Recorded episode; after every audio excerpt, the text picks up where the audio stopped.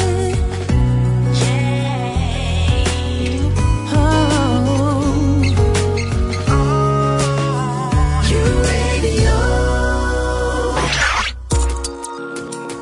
Radio, Modern Radio.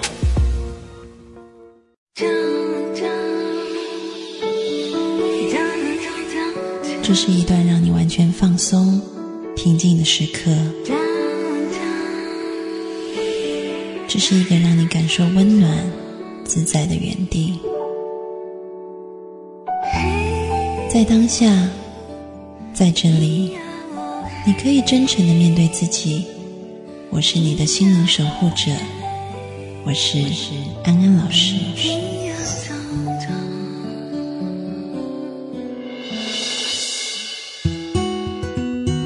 Hello，各位听众朋友，大家晚安，欢迎回到安心 So Good，我是安安老师。我们要继续进行的是姐妹淘聊心事，欢迎小米。 Hello，各位听众朋友，大家好，我是小米，诶仙女，仙女， 有点累了，是你累了哈？对我有点累，我肚子饿，很想吃东西。其实你真的应该要多吃一点，因为小米超级无敌瘦。对啊，我很瘦，非常的苗条，然后来了中国工作以后又变得更瘦了，它瘦到很像一只就白骨精，纸片人，就只片骷髅头啊，就有点像鬼。超级夸张的，就是它真的是瘦到我爸妈看了都很心痛。哦、因为我本身骨架就很小，然后如果又没肉的话，就是真的就是很小一只，很薄片。这件事情让我想到前一阵子我们在节目里也有分享，有听众朋友写信来说他有贪食症的困扰。嗯，对，贪食症其实不是说他吃很多东西变很胖，而是他是吃完以后会去呕吐，哦，然后把就自己整病个态身体都搞坏。为什么会有这种状况发生？其实是一种心理问题，怎么啦？就是为什么会有他觉得贪食不症因为很多，特别是欧美，以前其实在东方很少有这种病的，嗯，但是欧美就是很崇尚要当 super model，要很要瘦。很瘦，对，所以嗯很多女孩子开始接受这样价值观以后，就觉得瘦才是美。嗯，然后我们的大脑又会把它所谓 generalize，就是把它普遍化到这个美就代表自我的价值，嗯所以就变成瘦才有价值。如果我胖的话，我就是没价值的，嗯所以他就会追求不断的瘦。嗯但是在这个追求瘦的过程当中，因为他不吃嘛，是那人一旦面对压力的话，就会很想要有东西来处理我的压力，所以就会变成就变吐对，就会变不是吐，就会暴食，哦，了解就会他就会变成说我压力好大，心情好差，然后就开始猛吃，吃完以后他会觉得天哪，我会变胖，所以就用那个呕吐的方式，嗯对，把它吐出来，所以就把身体都搞坏了。嗯对，其实很不好。那安老师最近读到一篇新的研究，也跟各位听众朋友分享一下，就是呢，这个大学里面有一篇这个研究就显示说，原来在这个进食，我们所谓的这种情绪进食，就是你不是因为饿才吃，你就是因为心情不好，嗯然后你就大吃特吃的。嗯嗯嗯或者是因为心情很好，所以你是大吃特吃嗯的这一种这个呃研究里面，就发现一个男女有别的现象。怎么说就女生会大吃特吃，都是在心情不好的时候；是男生大吃特吃是大部分是在心情很好的时候。我也是心情很好，想大吃特吃、哎，我心情不好都吃不下饭。对，当然他做的是一个调查，嗯就是说这种情绪性进食，就发现说怎么女性嗯就比较容易有情绪进食，而且有这种情绪性进食的跟忧郁症的比例就会比较高。嗯嗯嗯，对，但是这个在男生身上就没有，男生反而是因为心情好的时候，他就会想吆喝啊，一起去吃东西庆是祝。了解。我觉得每个人都有一些减肥的小故事吧，我自己也有 啊。我记得我妹以前还上过减肥杂志、欸，对啊，因为我就 是是减的，肥减达肥人，达人很厉对害。啊。其实我觉得减肥很容易耶，就有没有决心而已啊。我不相信有决心人瘦不下来。我是讲真的，你就少吃，就不要吃啊，怎么可能还胖？我不相信，胖子一定吃很多。就情绪，就是情绪来了就要吃啊。很多人就是因为情绪，然后他找不到一个发泄的窗口，他就用吃。发泄窗口就是变瘦，变瘦就好开心啊。对，我觉得你这样的想法也不错。因为我那时候就是减相反肥的想法时，候，就是每天的高潮就是早上起来量体重又变瘦，就超开心。嗯，对，但是因为要前一天要吃很少才会达到这个效果嘛。对啊，所以就会吃很少，就不吃。而且我超有毅力的，就算去吃那种五星级拔费，我都不吃，就那坐你在花边钱，吃那你就菜花花钱进去吃，嗯，生因为菜我沙拉我我减肥的名言就是要减肥一定要浪费，真的啊！如果你一直不浪费食物的话，你真的，譬如说你去吃饭，然后有人请客，请客不用钱，一大堆大鱼大肉，你就会觉得哦，好浪费，不吃可惜。不行，就是要当一个浪费的人。哎，这个其实我在一些这个减肥，他们那个心理学里面在讲的也是，就是你要去嗯、呃告诉患者，就是这种贪食症的人，或者是有这种他一直减肥减不下来是因为心理问题的人，你要去培养他的盘子里，你要告诉他一个规则，就是盘子里永远要剩食物。嗯，对呀、我觉得这，因为你如果觉得不能浪费，你真的是不可能会瘦下来，真的。因为我记得我，而且我吃饭，譬如说我点一道餐来，我就会把它划一半，然后吃一半，另外一半就放在那，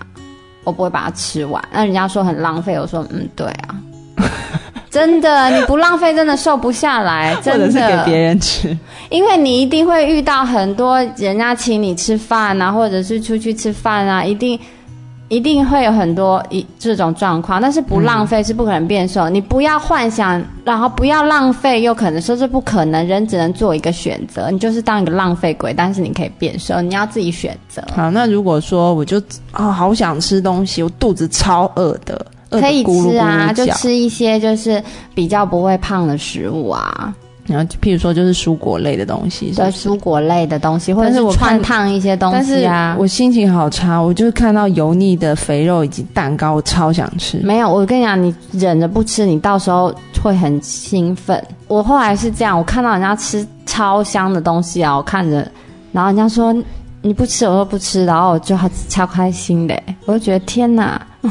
就是不想吃。不是，我也很想吃，但是就觉得是一种。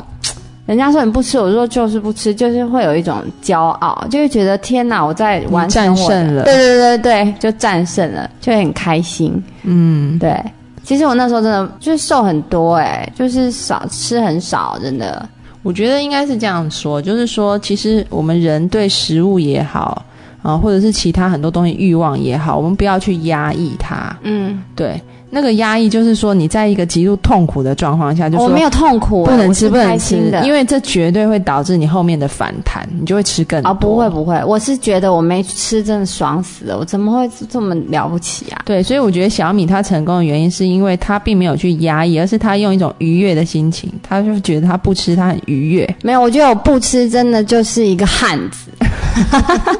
就是想到这么香我都不为所动，我真是佩服我自己，就是会转换成一种对自己的一种，嗯就觉得很肯定自己，嗯，就是我肯定自己那么忍得住，我不会很想要很痛苦，我不知道痛苦，我没有这种观念出来。然后我也要跟各位听众分享一下我自己，因为安安老师小时候就肠胃很差，嗯然后医生就说这个甜食不能吃，油腻也不能吃，但其实嗯安安老师是无甜不欢的人。嗯，就是喜欢甜，对我，我可以不吃咸的东西，但是我一定要吃甜的。所以其实我生病的那一段时间，我都不能吃甜食。一开始我觉得很痛苦，但后来我已经没有什么太多感觉。那我用的招数，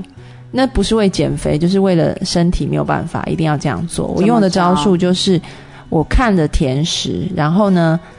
我同时做两件事情。什么事？一件事情就是，我想象我待会吃了以后，然后我先吃了以后，然后我嘴巴里很开心嘛，嗯然后之后我就开始胃很痛的那个感觉，嗯，对我就开始想象那个胃很痛的感觉，然后我就发现前面的食物本来是 bling bling 的，就马上变成黑白，就完全就没有食欲，就完全不会有一点都不会想吃，就是哦你先去看到后面的结果，嗯，对你用结果来治愈，所以你就是看到自己肥。胖的死样子。我不是看到肥胖，我是说，我说，如果要套用在就是听众朋友们想要不一定减叫做肥肥胖的死样子，而是你，你就是想象你现在吃了，然后你吃了以后，你又冲到厕所去吐，因为你觉得很你会变胖，很不舒服，然后你想象那种胃酸在嘴巴里恶心的感觉，嗯，然后吐完以后又很后悔自己这么做的感觉，其实你就会觉得那些食物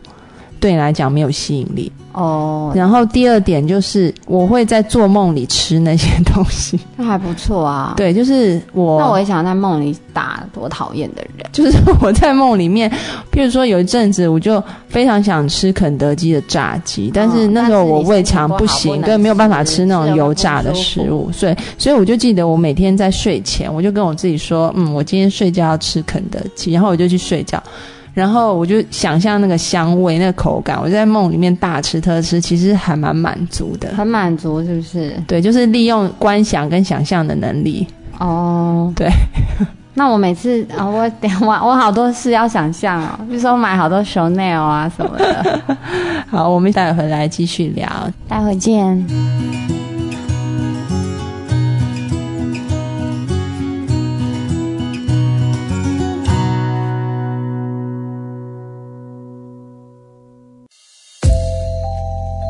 You radio.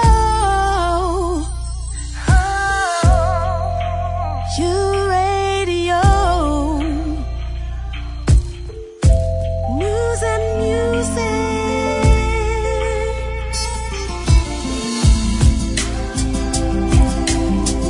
You radio. You radio. You ra- radio. More than radio.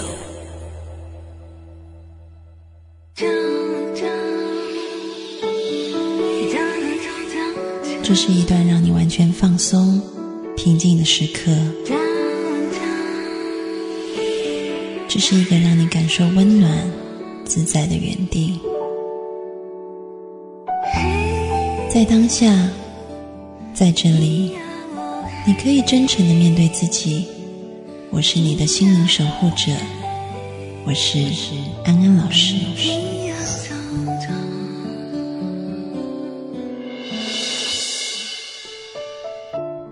Hello，各位听众朋友，大家晚安，欢迎回到安心 So Good，我是安安老师。我们要继续进行姐妹淘聊心事，欢迎小米仙女。 Hello，各位听众朋友，大家好。我们今天是要聊减肥的话题，对不对？也没有啦，只是刚好因为你纸片人坐我旁边，你又说你肚子饿，就聊一下。我们要回答听众朋友的问题。哦，什么问题？嗯、就是有听众朋友说他很容易被人欺负，该怎么办？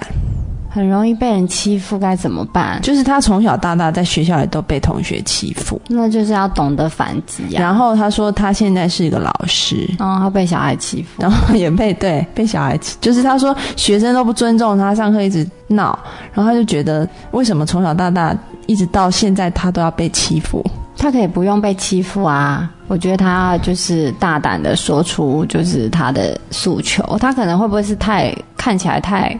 太懦弱了，还是怎么样？其实这个不理就是这种霸凌的问题，在学校里现在真的已经没有成人为霸凌是。老师吧？没有，霸我凌我学先校讲嗯小孩子，就是在世界上已经是很严重的问题了，嗯而且也是青少年心理问题当中一个很重要好的像日形本成最因严素。重欸对，所以其实这个问题现在真的是受到除了心理界以外，在社工界也是有很多很多的人在讨论跟想要解决这个办法。嗯嗯嗯，那像这个被霸凌的小孩子长大以后啊是，他也会出现很多这个行为偏差，嗯对他可能会形成很容易得忧郁症。嗯，然后或者是他如果更极端一点，嗯他可能有躁郁症，会然去伤后害别人嘛。反而会形成反社会人格。哦像现在台湾就有一个很出名的那个案例，哦，就是在捷运就是在捷杀运人上，面杀人。嗯，对，好然后或者夸是张美国也有很多案例，就是在这种校校园里喋血开事件。开枪扫射，对其实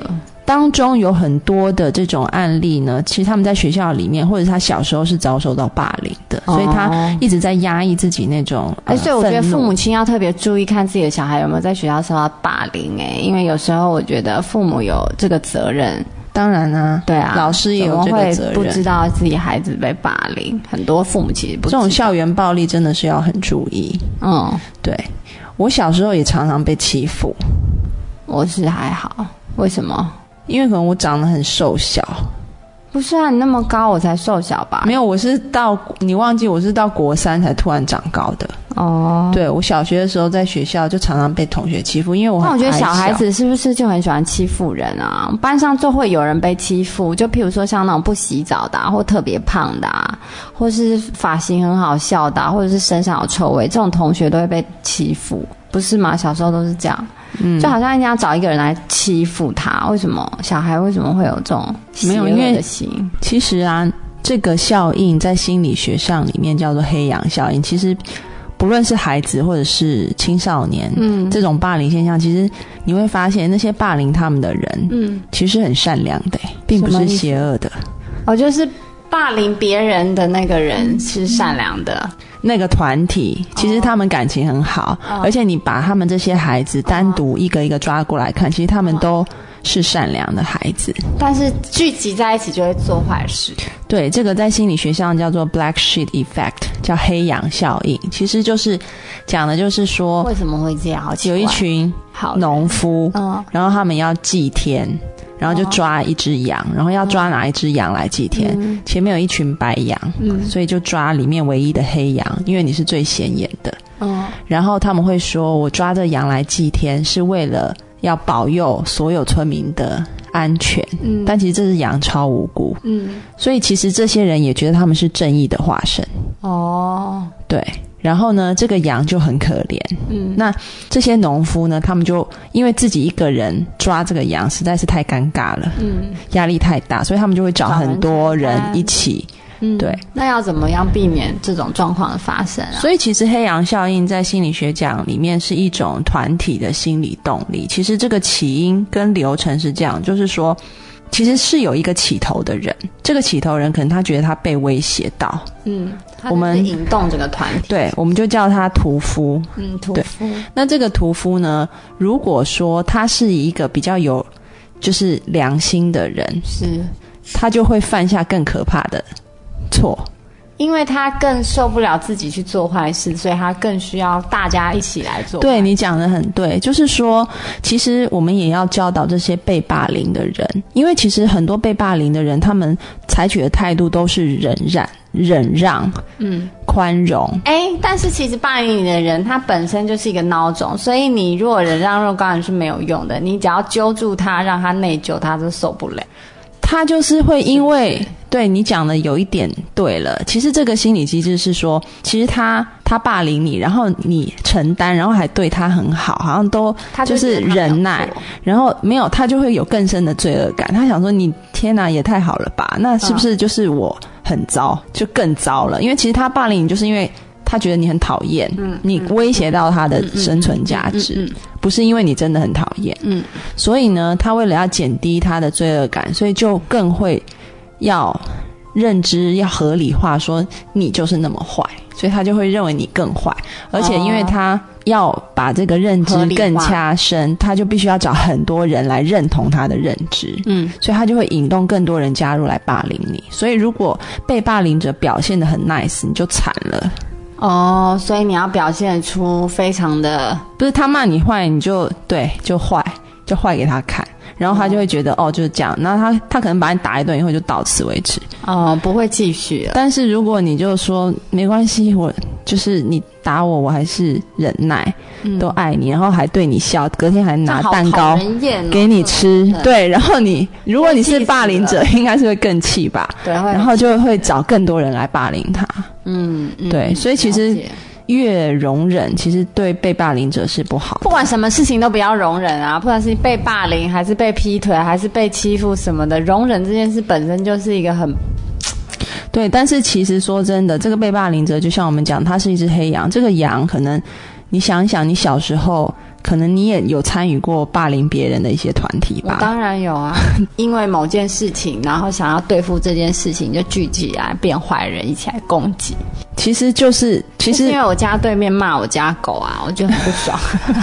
就找所有人跑到他家去做坏事啊，然后欺负他女儿，欺负到死。但你也不能说这个被霸凌者的心肠很不好。不是因为我就是是他妈妈很过分欺负我家狗，但我没法欺负他妈，只好欺负他女儿。其实他女儿好无辜，但他因为表现出一副如果他表现更我会无生气我就辜，更那你就想会揍更想要他 欺负他吧？对，然后就会想要好烦更找更多人来对我就一一直起欺欺负负他他女儿，但其实我是所以被霸凌的同学，然后写信来一直说被欺负的那位听众朋友，你听到了别人的心声吗？你听到那种一直欺负你的人讲的话吗？你可以给他一点反击，好不好？小，你看小米这种会欺负别人的人，对啊、他都说如果你不反击，会让他更生气，他就更想要欺负你。对，所以因为很重人要会你一定要欺反负击你，就是想让你有反应嘛，我才会得到满足啊。好像哦，你不开心啦， 呵呵，就是得到我的目的，你好像都没有事一样，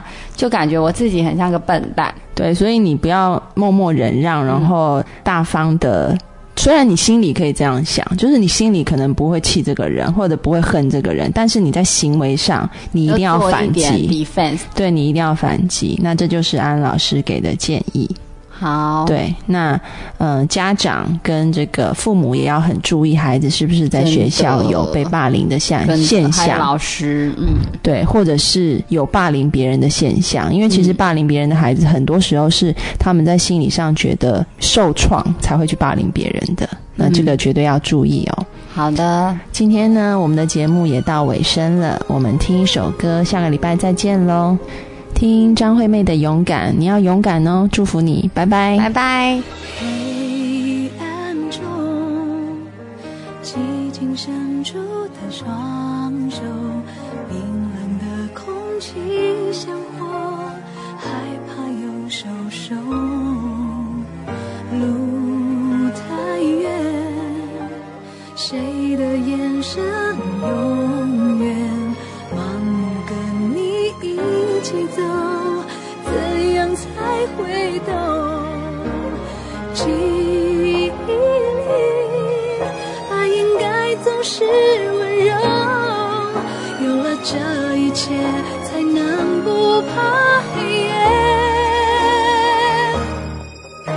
是我勇敢太久，决定为你一个人而活，不能说出口，那么折磨。勇敢了太久，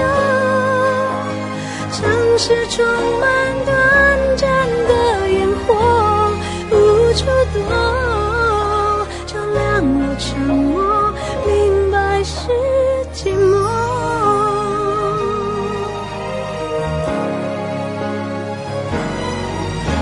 谁说过爱会让人不自由？所以你要我等候，换你的追求。有太多快乐自私做借口，你让我最后把心痛当拥有。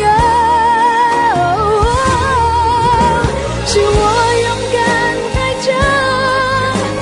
决定为你一个人而活，不能说出口，那么折磨。勇敢了太久，城市充满短暂的烟火，无处躲。照亮了沉默，明白是寂寞。哦夜太黑，看不见你在我身边，心伤悲，泪水失去防备。哦